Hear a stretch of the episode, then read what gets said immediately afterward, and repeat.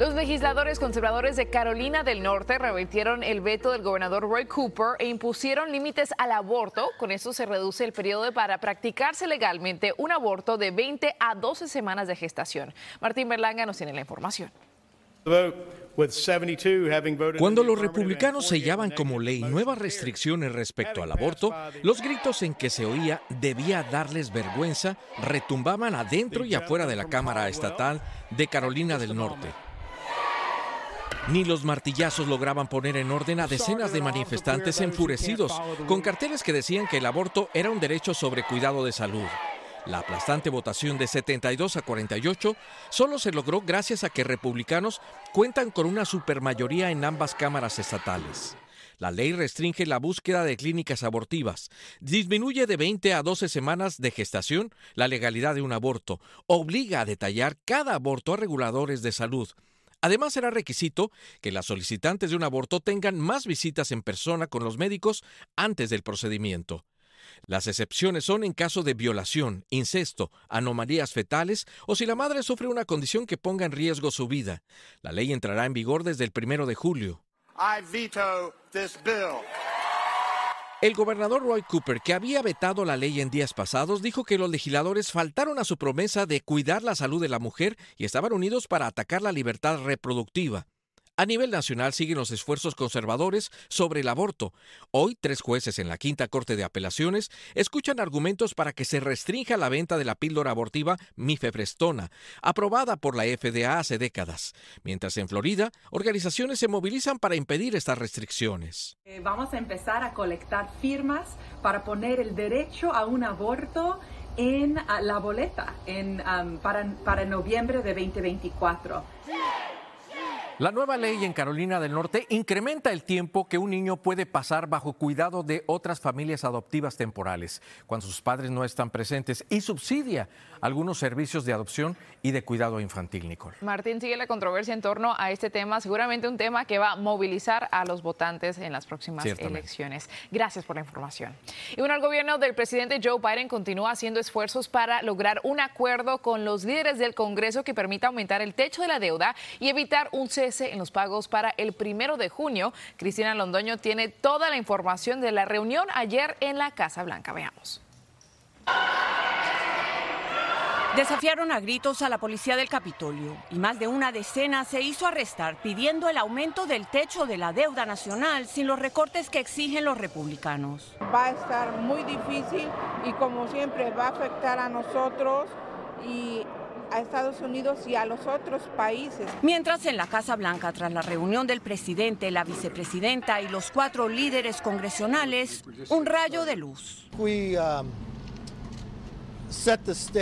Habrá más conversaciones. Solo nos quedan 15 días para controlar el gasto y aumentar la deuda, dijo Kevin McCarthy.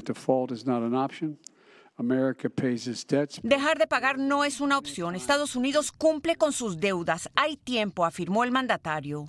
El avance en las negociaciones al borde de lo que la secretaria del Tesoro, Janet Yellen, llamó una potencial catástrofe económica, según ha proyectado el Consejo de Asesores de la Casa Blanca. It could lead to a downturn as severe as the Great Recession. In its simulation, over 8 million Americans lose their jobs. Yellen aseguró que sin acuerdo Estados Unidos empezaría a dejar de pagar sus deudas el primero de junio. El país podría tener dificultades de pagar los beneficios sociales de eh, Social Security, también pagar el Medicaid y Medicare para la gente más pobre, para los viejitos. Entonces se quedaría un caos social. Los republicanos insisten que ellos ya han hecho su parte. Ya pasamos un proyecto de ley, ya subimos el... Ah, el límite de la deuda.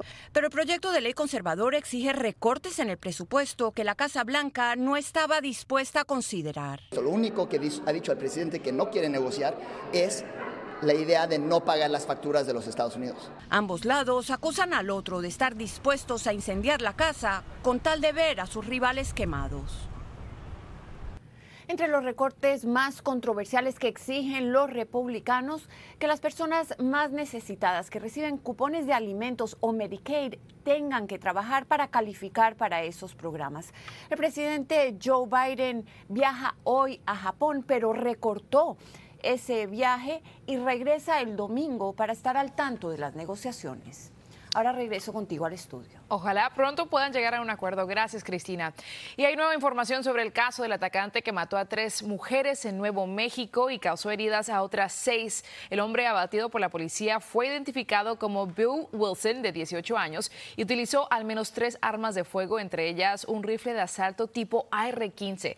Las tres víctimas mortales fueron identificadas como Shirley Voita, de 79 años, Melody Ivy, de 73, y la madre de Melody, Gwendolyn Schofield, de 97. Entre tanto, en Virginia, el hombre acusado de atacar a dos empleados del congresista Gary Connolly con un bate de béisbol también enfrenta un cargo de crimen de odio por perseguir a una mujer antes del incidente en la oficina del legislador. Su Tran Pham, de 49 años, se negó a comparecer en la lectura de sus cargos, que incluyen lesiones con agravantes y destrucción de propiedad. El padre del agresor ha declarado que su hijo padecía esquizofrenia desde la adolescencia.